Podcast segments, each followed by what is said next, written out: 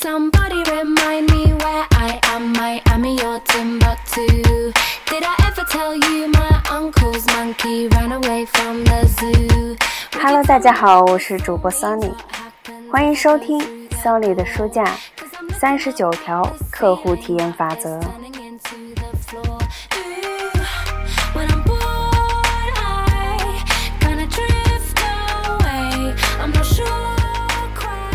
今天我们继续来学习第十七个法则：用心倾听。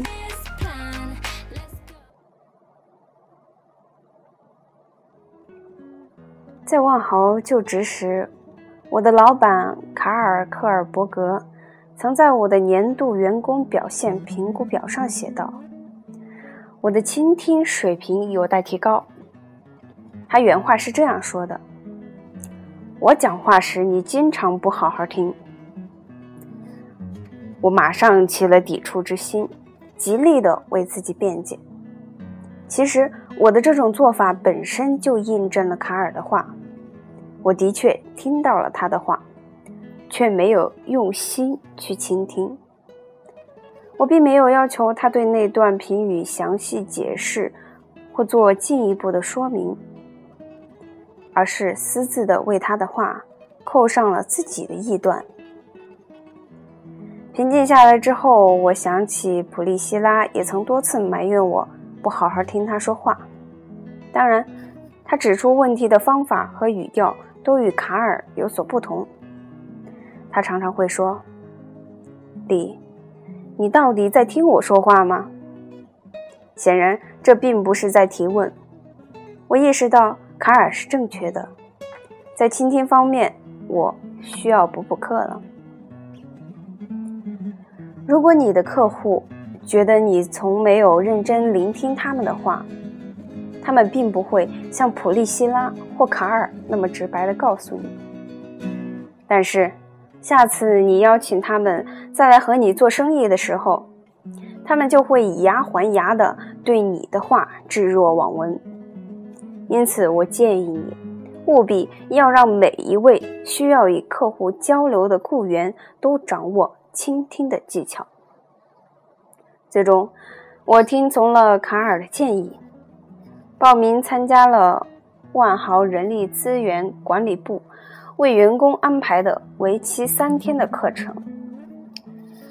这是我在提升管理和领导技巧上所做的最明智的决定。不仅如此，这次课还改善了我的家庭生活。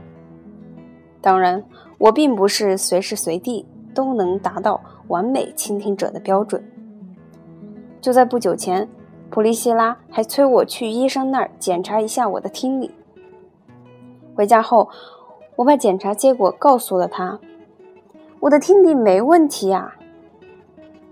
他听完后说：“这么看来，问题比我想的还严重啊。”这句话我可是真真切切的听到了。其实。无法倾听他人所讲的话，只不过是个坏毛病而已。从某种意义上说，人人都有点这种坏毛病。我们很容易自顾自的滔滔不绝，却从不聆听他人的话。幸运的是，习惯是可以改变的，这需要时间和精力的投入。但是，一旦改正了这个毛病，你就能大大提升顾客满意度了。你的客户是凡人，自然也会希望得到他人的理解。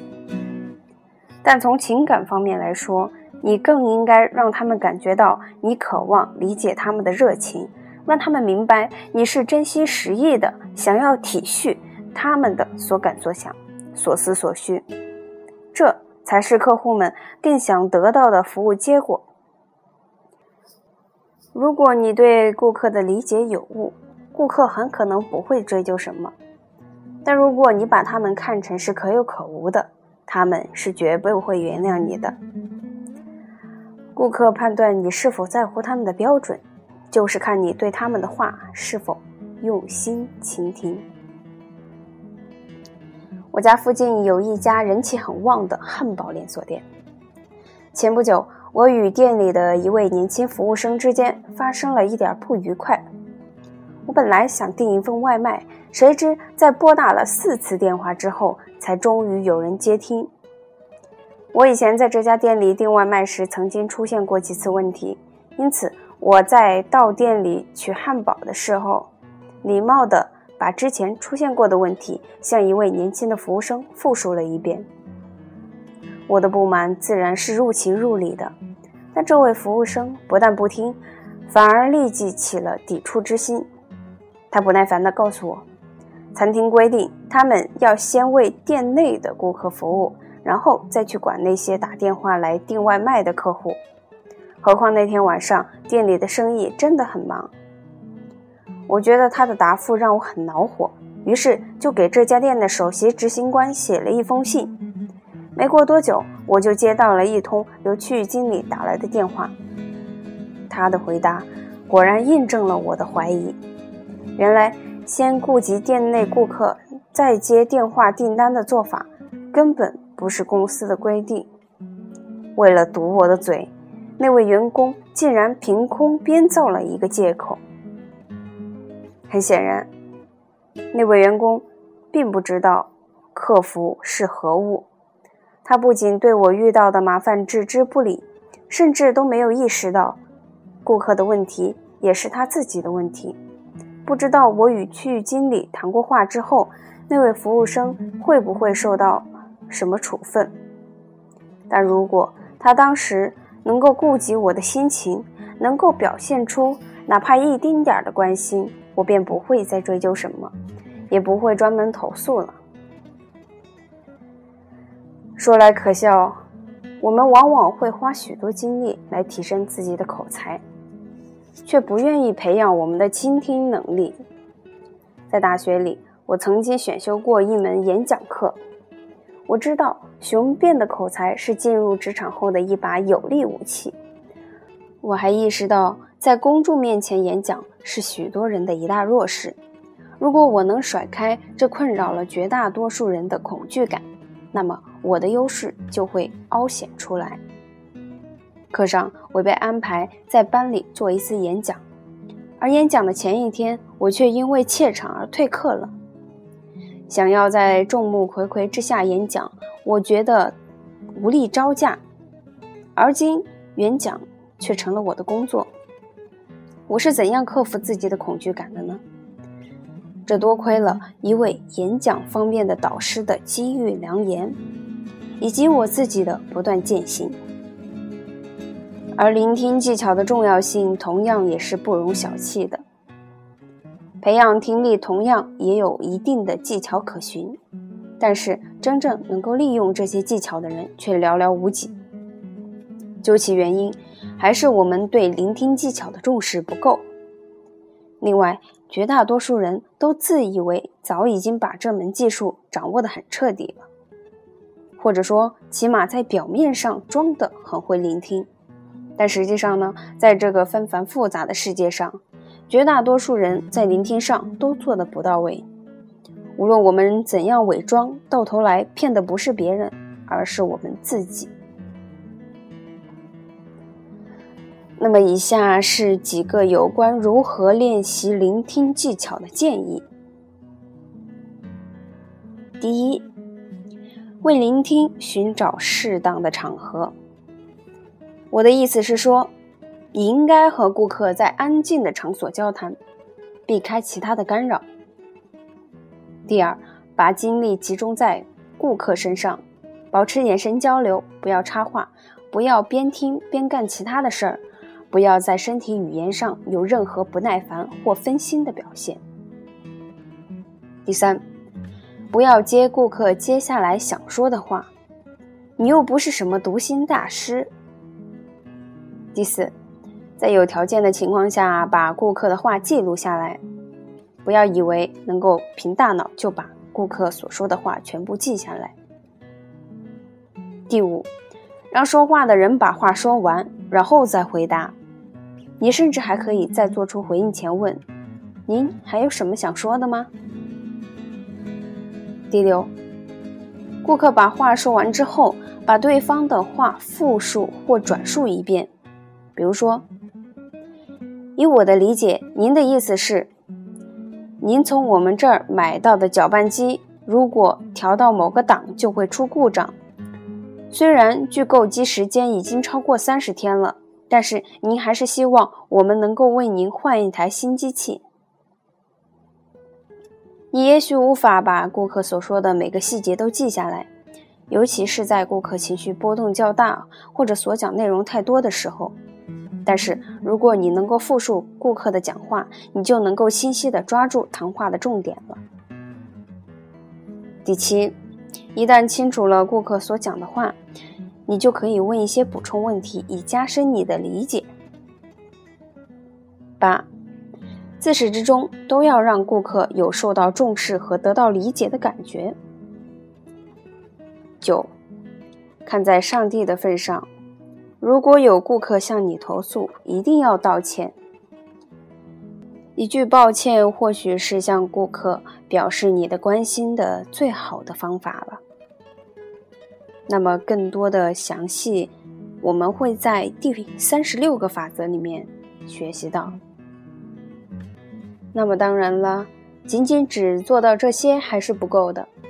想要精通聆听的技巧，你不仅要注意听对方说的话，还要去听他们的弦外之音，以及他们想要表达却无奈词穷的内容。想要达到这种效果，你的注意力必须要像聚焦的激光束一样集中。有的顾客虽然对你的产品或服务有所不满。却不知如何表达出来。有的顾客自己也不明白自己的需求到底是什么。有些顾客虽然知道自己的所需，却不知道该如何通过语言来具体的表达出来。还有些顾客因为不好意思而选择缄默不言。比如一些需要技术人员帮助的顾客，觉得自己对科技一窍不通是件丢脸的事情。再比如，一些病人患了难言之症，不好向别人诉说。那无论原因如何，细心的聆听者都能够体察到，顾客到底是在掩饰些什么，还是找不到合适的语言来表达。我发现，面对这种顾客，最好的方法就是先提问，然后再注意倾听对方所给的答案。在旁敲侧击时，你需要实现有效的沟通，也就是礼貌、耐心、文雅的与对方进行交流。问问顾客还有没有别的话想要说，好让你加深对他们的了解，并更好的为他们服务。你要告诉顾客，你是真心实意的想要听到他们的想法的。让他们不要担心自己的顾虑微不足道，也不要怕自己的问题太幼稚了。你需要为顾客们营造一个让人安心的环境，好让他们袒露心声。如果你能够消除顾客的紧张感，并且询问适当的问题，那么无论顾客在表达对产品服务的不满，还是为企业提出建设性的建议。以其要求得到合理的赔偿，你都能够清晰地掌握他们的需求。史蒂芬·科维在他的畅销书《高效能人士的七个习惯》这本书里面提到了“知己解彼”这个原则。这也就是说，先理解别人，然后再寻求别人对自己的理解。那么他指出，通常那些受到理解的顾客们会愿意再次光顾，而那些没有得到理解的顾客，则会寻找其他更懂得倾听艺术的商家。好，今天的学习到这里就结束了。下一节是法则十八。借鉴别人的好点子，把他们的优势为己所用。如果你的竞争者拥有比你更先进的服务体系，或者是研发出了一套比你更快的做事流程，那么终有一天他们会将你的顾客全部偷走。因此，你需要紧盯竞争者的一举一动，毫不犹豫地把他们的优势拿来为己所用，让他们无法占据优势。那么具体如何去做，我们将会在下一节展开，期待大家的收听和关注。文字版内容呢会同步更新在微信公众号 “Sony 的书架”，有想要看文字版内容的就可以关注它。微信公众号 “Sony 的书架”。那么今天的节目到这里就要结束了，感谢大家的收听与支持，再见。